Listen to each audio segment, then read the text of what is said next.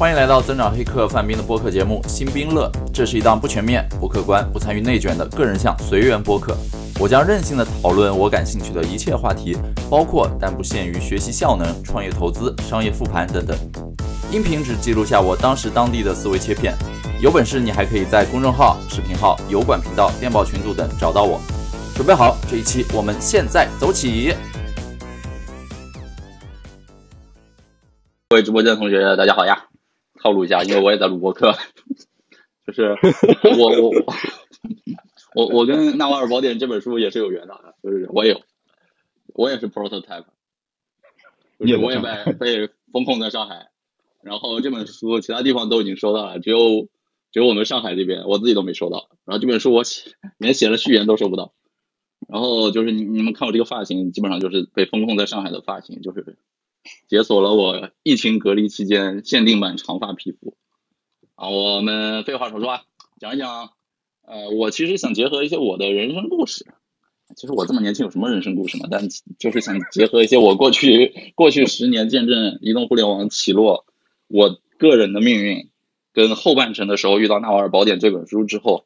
产生了很多交集，很多思考吧，就想讲讲这块的故事啊。然后我也是来卖书的，呃，是这样，就是大家现在点直播间可以购买。是是是这样的，就是可能有些同学还不不认识我，呃，就是我以前也算是产品经理出身，然后有一段时间在国内是做增长，可能做增长或者互联网的朋友会知道我，呃，我写过。呃，一本做增长的书叫《增长黑客》，啊，可能懂的自然懂。然后我也做过千万估值的 A 轮融资公司，然后到后面你发现都都是浮云，都是泡沫。然后直到我觉得遇到纳瓦尔这本书之后，算是一种救赎。然后我的人生一些关键节点，其实都跟书里的关键词是暗合的，只不过那个时候你是不知道，呃，你正在践行，或者说做对了一些事情，或者做错了一些事情。那最早的时候，我是怎么入行的？其实是跟那个纳瓦尔说的，就是要写作这件事儿是有很大关联的。因为那个时候我上大学嘛，我跟少南是一个大学的。我们上大学的时候，别人都在忙着谈恋爱，我是因为自己喜欢研究一些黑科技的东西，所以写了一个博客。啊，那个时候写博客基本上就是每天花三四个小时整理啊、翻译啊、写作，然后也没有回报，就一点点广告费。大概坚持了两三年。那个时候白光也在写博客嘛。那个网生代，你们可以去考古一下，搜一下网生代，可以看到幼稚嫩的白果。对我当时的那个博客名字我就不说了，但是因为那个博客，我帮你说一下吧。好了，我来帮你刷一下。不用不用不用。有人说了，评论区里有人说了，评论区有人说了。啊，反正就是一直在写一个博客，我也不知道那个博客谁在读，我就是我就天天写一些互联网上产品一些观点啊，一些介绍。然后在我大三需要。去找实习的时候，我就在我那个博客上随便写了个帖子，说我找实习，内容也不多，反正就是找实习，标题就是找实习。呃，后来就呃意外的收到了非常多的来信，然后这些来信基本上都分布在当时头部的互联网公司，呃，大大小小公司都有，包括李彦宏直接给我寄了一本书什么之类的，想想拉去做百度云，那个时候那叫百度网盘早期。后来我是挑了离学校离我家比较近的上海去盛大，在盛大实习之后就加入创新人，然后毕业之后就直接进了。所以对我说，对我来说，职业生涯早期进入这个行业，啊，真的就是热爱之后去写作去输出，然后被人看到，有了这个写作的杠杆之后呢，有了影响力，呃，就被一些呃头部的公司的人给看到，所以进入这个行业嘛。那那个时候因为又是一个行业早期红利最大的时候，所以你作为一个刚呃，在校学生，呃，你的认知其实已经超过了很多人，呃，根本就没有现在整个互联网行业这么内卷。就是你什么清华北大什么常青藤的毕业了，然后去一些大公司只能做所谓的战略分析，然后又分析不出来什么东西，之后马上被被毕业。就是现在已经卷成这个样子了。我们当时真的就是你热爱，你保持持续输出，你就能被看见。所以当时有很多的成功人士是呃靠写作出圈的。对然后就是后来更大的一次基于写作比较成功的经验，其实就是写增长黑客了嘛。因为那个时候就是在创业，在创业公司，啊，要研究怎么去做增长，所以相当于是把我自己看海外的资料，自己做的一些整理，然后包括翻译，包括后来还加入了采访，就把那些东西结集成了一本书。那我也预感到这本书我是花了很多精力，而且那一年差不多在北京在北漂的时候，一年呃，白天在创业，晚上在写书，一天可能平均睡四到五个小时，这个状态持续了一年。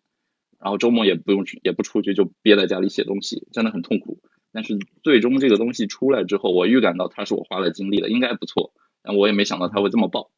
就现在反过来看那本书的火，除了有我真的很有诚意，那个时候真的毕其功于一的想把你真正觉得好的东西写给大家之外，那个时候赶上了好的天时地利吧。就是天时就是在二零一五年下半年一六年的时候出，那时候你会发现移动互联网的红利正在。从最开始，然后慢慢往下滑，那个时候好像也遭遇一轮股灾，嗯，然后就市场上就是有有些人开始觉得没钱了，或者弹药快要打光了，融不到下一轮钱，真正想考虑怎么踏踏实实做增长了，就是那个故事已经很难去维系的时候，这时候大家发现哦，有一本书在讲增长，于是所有人都一拥而上去看那本书，这是天时，然后地利就是我在北京，在北京的话你会发现有很多很好的机会，比如说就是。你在北京有各种大会，特别是那本书八月份出版嘛，然后差不多北京每年年底从第 Q 四开始，十月、十一月、十二月有各种各样的行业大会啊、峰会啊之类的，都需要找新的话题，都要找新的热点，所以都要请嘉宾。那那个时候就把我叫过去，很多大会都去参加，所以你会发现，呃，就是借助着可能其他别人别人的大会其实也是杠杆了，就是在别人的台上啊，借助媒体曝光或者影响力杠杆去做一些。推荐那那本书一下子就炸开了，然后你会发现，就是那年拿了几个出版类的比较好的奖项，然后也有一些就是呃去了很多省份地方去开了眼，然后也包括就是接触了很多天龙人的世界，在北京嘛，你能看到很多以前看不到的东西，然后也算是赚了点钱，格局打开了，就反正最后反正我现在是定居上海啊。稍等，我拿个东西。其实，其实我帮斌哥补一补一下，补充一下有一个很重要的，就是刚才说的，刚开头我们讲了四种运气嘛。你如何靠？你如何不靠运气致富？对吧？摸彩票是第一种，努力是第二种，第三个是判断力，第四个就是你在那个领域做到顶尖。我记得当时斌哥写书的时候也找我聊过嘛，就是有一些案例，我还贡献过一些案例和一些一些想法。就那会儿，坦白来讲，那会儿国内的资料真的很少。就真的增长黑客这个资料，你今天去看，你觉得说写的可能稀疏平常。我我倒不是说帮他洗地啊，我也不帮他洗地，他也不给我钱，真是的。但是呢，你说我稀疏平常好吗？你这叫洗地啊？我说你稀疏平常嘛，对吧？对对，今天看起来稀疏平常，但那个时代其实确实，其实确实是很少。对，所以那时候我是准备好的，我觉得。对，好，继续吧。就是现在已经成行业通史了嘛？对，所以就是相当于是一一本书，直接就。让我就是怎么找到了当时的异构很大，就写完书之后异构很大，一下子感觉好像达成了一些人生的两年前、一年前不敢想的一些巅峰或者一些人生目标，然后就开始膨胀，会有很多事情。后来就发现这种呃自己没有预料到到的膨胀，慢慢的就带来一种所谓的不幸福感，又与日俱俱增。差不多一五一六年是巅峰，然后从一六年下半年到一七年开始，又慢慢陷入一种痛苦，就是有一种叫什么自我。自我没法跟自我和解。后来我想想，就是这当中的几种痛苦，也是跟那个纳瓦尔在书里聊幸福很多点是契合的啊。我我我后来想了一下，有哪些造成这种不幸福感？一个就是时代在剧烈的转变。就是当我写《增长黑客》的时候，那本书是二零一五年，然后资料来自硅谷啊什么那些地方的，大概二零一零年到一四一三一四年之间的资料。那个时候是移动互联网早期是爆发的时候，那个时候我们基本上是靠 build，就是去靠创造，去靠产品工程。再加上可能洞察呀、数据分析啊，再加上正确的战略，你可以在很多蓝海上跑马圈地，快速的去啊做出一些东西来成为头部项目。但是在从一五一六年开始，整个方向就变了，就是呃市场上的产品基本上就已经定定格了，然后那些大的机会已经已经被大的公司全部都占据了。然后还有一点就是呃所谓现在内卷嘛，在那个时候已经有很多的能看出一些端倪。就就我们说做增长的，很多时候其实你是赶上了时代红利，然后你以为你做的事儿叫所谓的增长，其实其实你可能只到了头部公司，在光鲜亮丽的聚光灯下，然后这个公司融了很多钱之后，可以给你很多弹药去做那种 ROI 很低，但是看起来表面光鲜亮丽的东西，然后站到台面上分享说我给公司做了增长，我们多牛逼，然后跳槽到另一家公司，就在头部公司，其实很多人。实实在在没有做出什么增长，你就看这两年倒了这么多项目，你就知道中间水分有多大啊！就是增长是这样。然后像产品，很多产品我发现从一五年之后我就很绝望、很失望，因为我发现大家一直在食人牙慧，一直在做针对层出不穷的新产品在做分析，但其实都是在复制老路，都是在刻舟求剑，都是在就没有什么新的信息增量。然后包括就是有很多企业家来做增长，企业家通过战略来负责增长的时候，你发现很多时候是处处受到了一些限制。就你你想滴滴嘛，滴滴每次扩张的时候，呃，它的那个扩张的触角每移动一次就要被市场或者监管或者舆情给捶打一次，简称动次打次。所以滴滴做了经历过很多这样的痛苦之后啊，整个大环境就是一开始无序扩张，再到再到现在无序收缩，再到现在希望你们有序回来，就是整个一直在被人摆布、被人左右。那这样的时代对谁最好？我发现是对一些还是用写作做杠杆，但是这些人写作是干啥的呢？他们是那种收保护费写黑稿的那种评论家，那种什么所谓市场。呃，研究者、观察家，这些人是最如鱼得水的。因为行情往下走，大家都有负面的时候，这些人就，我只是在客观的写你们负面哦，我只是用一些语言的玩法把你们负面写出来，我没有怎么样，我只是在报道事实。但就就这样能沉重的打击很多中国的公司，所以那个时候我对于整个互联网行业我是很悲观，然后也很很很烦、很抵触的，就我越来越 不喜欢增长这两个字。然后再加上时代风口后面变成了什么消费品啊之类的，消费品我反正直男我也看不懂，我我就很没有兴趣。所以有一段时间我发现我我基本上去各种大会啊场合，我就是我就拿钱做事儿啊。我前段时间看了那个电影《四海》嘛，我里面最喜欢的一一句台词就是拿钱办事，少做自我表达，就是不要过多的说自己怎么怎么样。人家给你让你让大会上来讲增长黑客，你哪怕讲了一百次，只要有人没看到，只要你能给大会站台。啊，别人给你钱，你就你就去，所以就我发现我就开始不断的自我重复，然后这件事儿也渐渐让我就耗光了写作啊输出的欲望，就感觉有点把自己榨干了，然后就就变成了就是怎么说，我我发现我很不 enjoy 那样的状态，但是市面上有很多人，他们去卖盗版课程，去洗稿，去仿冒别人的课之类的，他们很 enjoy 这件事儿，因为对他们来说，他们不是那个最早发明这个的人。他们只需要用很低的杠杆去抄一下别人，很低的这个成本去把别人的复制一下，就可以拿来输出，就可以借助啊，当时有很多分销的杠杆啊什么之类的拿那些东西，所以就是一度我就很很很郁闷，我发现就是想摘掉增长黑客这个标签，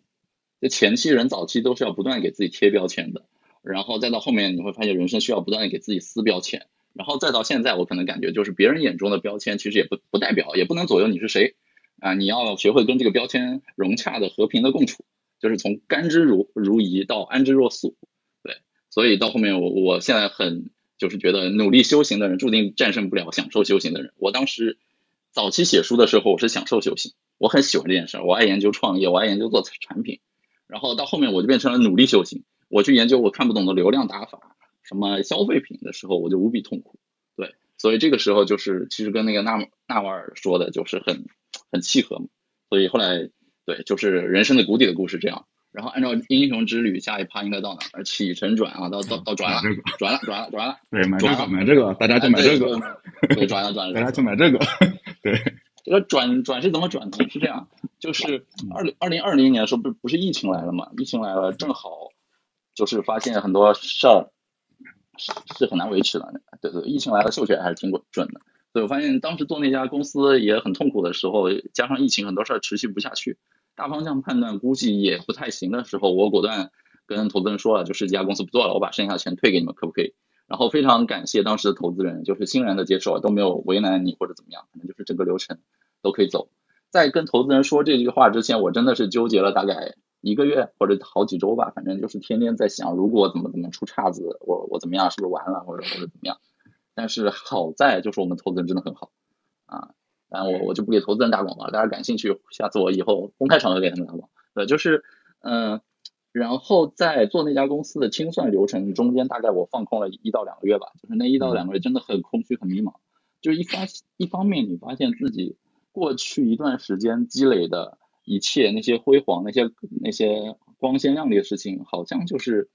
空中楼阁，就是一下子倒塌了。就是这个时代也不需要你了啊！过往讲那些东西过时或者已已经变成大众通识了，你再出来讲，其实就没有什么太多新鲜的东西了。那你新的方向在哪儿？你是放弃它，还是说牢牢攥住这个东西？我我继续看看从它那儿还能衍生出什么，还能够升级或者说进化这些什么别的东西？就是要不要在这个路径依赖里继续走下去。呃，很很庆幸的就是，当时我应该是国内吧前，反正不说前一百，前十，前十看到《纳瓦尔宝典》的这本书，发现这本书的人，然后当时就翻译，然后也也给少南他们都发了一下。就看那本书的时候，呃，特别是前面讲财富啊，讲很多东西，也就让我发现，我过去的财富积累不是因为我一直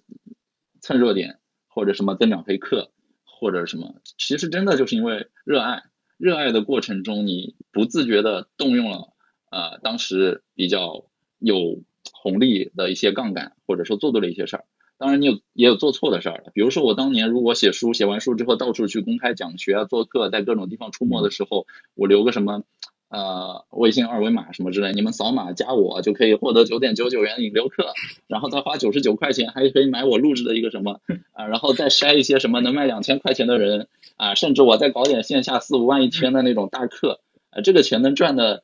雪球似的往上滚，啊，我当我现在想想回过去，我会不会做这个事儿呢？有可能这个机会人生对我来说早期只有一次，我可能会做，但我引不引交易这件事儿呢？其实我很不想说这样的事儿，因为后来融资做公司了之后，也也试着做这样的事儿，发现它不是我能够驾驭的，啊，就是我不是一个喜欢讲课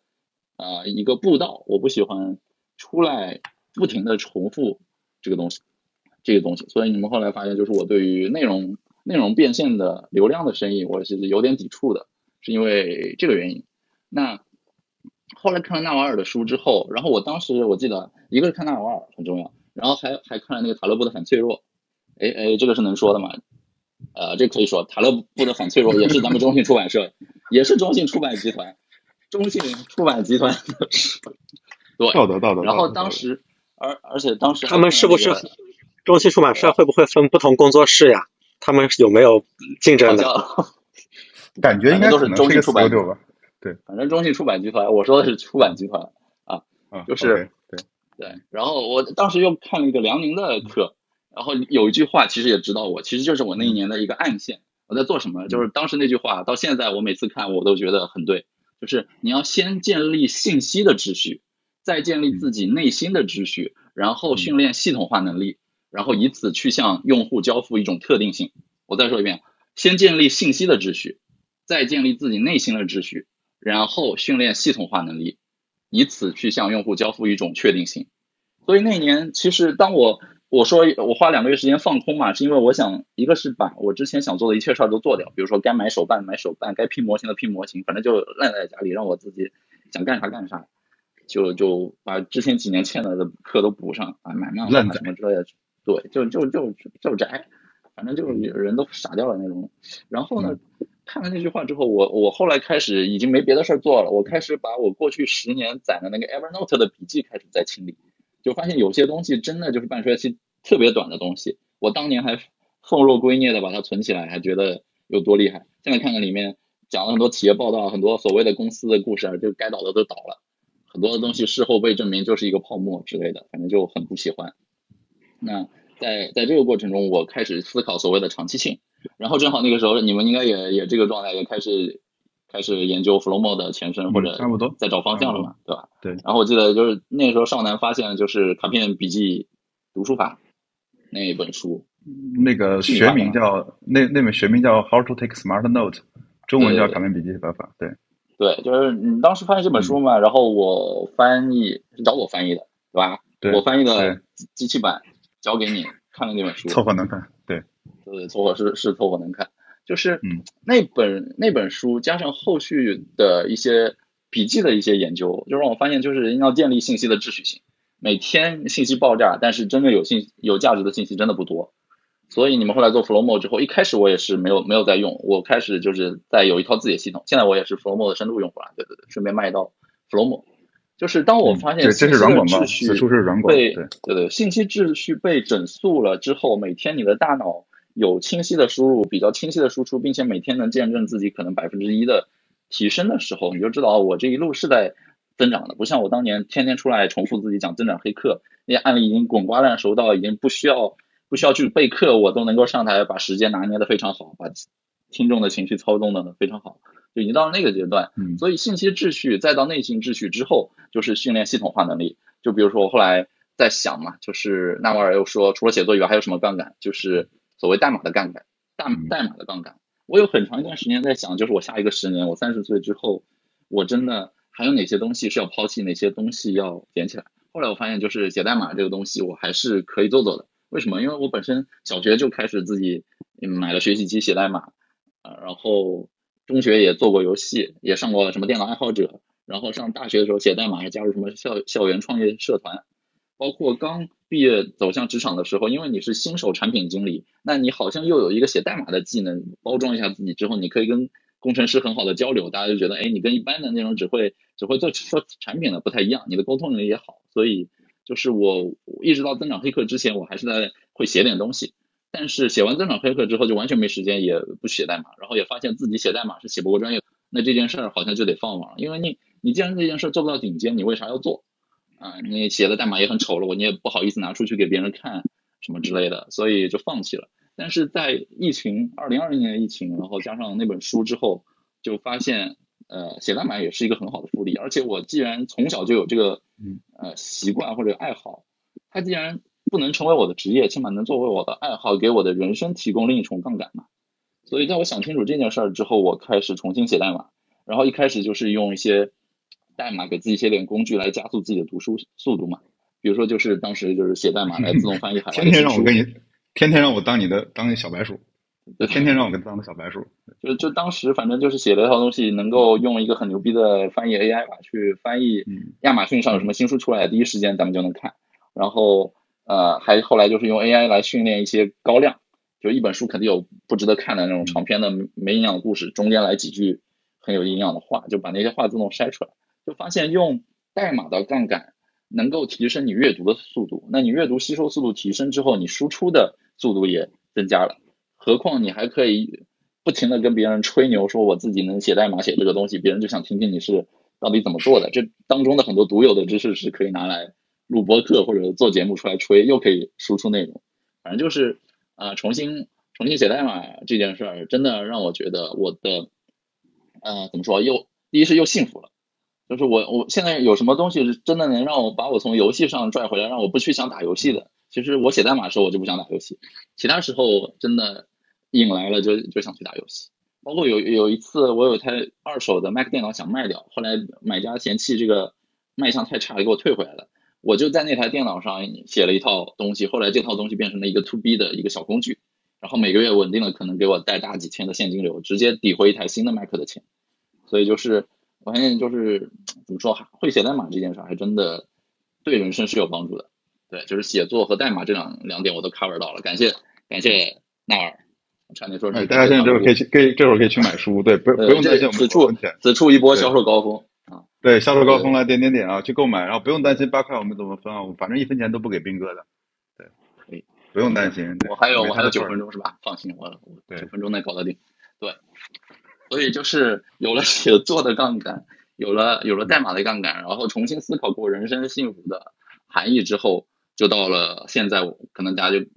关心嘛，就是现在做点啥？就是呃，我把公司清退解散了之后，其实一直就保持一个人 solo 的状态，就不像你们这么好爱，人才乘以人才，人才的杠杆存在了一起，感恭喜你们的结合。就是我其实很长一段时间，一其实一直到现在，核心都是我自己在做事儿。因为有的时候我我我我我比较习惯，就是一个人独来独往的做一些东西，有的东西就是不太拿得出手，想自己先憋个大招嘛。我现在在做的事儿是用 AI 的方法来帮我去快速的收集每天 Web 三的一些信息，就是我写了一套东西，每天可能抓取全网，现在已经涨到大概两三万个推特的账号，然后这些账号每天在讨论 Web 三嘛，里面水分很多。所以我就靠 AI 去提升信噪比，做一个降噪，然后每天让我帮助我，就是早上每天早上一封邮件直接发到我邮箱里，我起床之后就像皇帝看那个每天呈上来的呃那个那个什么东西一样，就是看一下整整个行业已经进化到什么程度，就有点上帝视角的感觉。后来这个东西也是通过小报童，小报童上有有做一些输出嘛。然后也在产品层思路上，现在大概从前两周开始有一个小的板块，就你们可以去此处可以定产品层思路啊，就是产品层思路每周会有一个，对对，有一个我的，嗯，就是讲 Web 三的一个板块。就是为什么 Web 三呢？一方面就是要逃离内卷嘛。因为 Web 二或者就是现在移动互联网或者就是现在古典互联网已经这个鸟样子了，大家也知道，就是你在里面，嗯，怎么说螺旋下坠，在里面跟着这个船一起沉，有必要吗？就是很多人，我之前一直在我的直播间说，就很多人宁可花两年时间痛苦，也不愿意花两周时间或者周末两个小时时间放空，想一想什么是对自己人生未来有帮助的事儿。就很多时候现在大家参与内卷，然后觉得。经呃大环境不好的时候，有一份工作，有人给你发工资就不错了，打个几折，有有工资就不错了，大不了我摆烂什么的。其实你是在浪费自己的人生，你是在浪费自己的机会成本。而且就是像 Web 三这个行业，真的是怎么说？呃，Web 三一天，人间可能十年，就是日新月异，每天这个认知的积木迭代往次往上叠，你一天跟不上，可能就会浪费很多。对，所以就是呃，怎么说？这也是我觉得 Web 三有很多独有的知识。这个东西只能够靠你自己实践，甚至亏钱去学习掌握，而不是靠你觉得网上有现成资料，这不可能的。因为在一个行业刚爆发期、井喷期的时候，又回到了像我当年写增长黑客的时候，我强烈的感觉到，我当年写增长黑客的时候资料极少，所以我能够结集这么多资料，从很多地方萃取一点一点东西集集成一本书，我吃到了最大的红利。然后现在现在这波 Web 三里面的很多人，真的就是九五后、零零后啊。然后这些小朋友在里面真的身价可能就是 A 七 A 八，反正就是六位数、七位数、八位数的身价，这种也很多。对，所以就是怎么说呢？还是要回到对我们上海人说，疫情又又来了一次嘛。我一直觉得丘吉尔说那个就是不要浪费一个好的危机这句话是很对的。就是从危机开始，很多时候没有看过《纳瓦尔宝典》或者反脆弱的人，可能就是怎么说，天天在家里面，哎呀，跳跳刘畊宏呀，然后这个。什么就摆摆烂，看看追追剧之类的，你会发现这两个月就有点浪费。但是我是提早就有这样的预感，可能这种事情还会再来一次，所以我在疫情开始，我头一天就开始写代码，写到后面这两个月时间，一个人完成了可能别人白皮书上一年到两年的 roadmap，然后这个东西现在相对来说已经逐渐有点样子了。对，所以就是整体看，就是怎么说，大家虽然觉得大环境不好。是个怎么下行周期或者经济不好？我是觉得上行周期是那些光鲜亮丽的上呃四分卫的表演时刻，就 show time。但是下行周期是我们这些古怪的宅男造物的良机，所以我们应该在这个时间多去做一点东西，对，就是别浪费这个时间。咱们看《纳尔宝典》，咱们更新小报童，咱们写陈思路，太硬了，你这个广告 太硬了，我都听不下去了。硬了这个广告，硬点硬点硬点硬点硬点的，硬点硬点的，对对对，就是太硬了，受不了了。好的，快快，我还有几分钟，我啊，你要要我我准备个抽奖，这样那个我准备抽奖，让我结束一下，我我我基本上啊，你结束结束，不是我本来想让大家问答你的，对，没事，你先讲完讲完，我我最后结束一下吧，对，就核心还是《纳瓦尔宝典》这本书的很多东西是对。我人生有启发，或者说就是对我人生的复盘。然后呢，呃，Promo 是个好东西啊，陈思路大家定一下啊，其他没了，其他就进我直播间，好，就这样结束。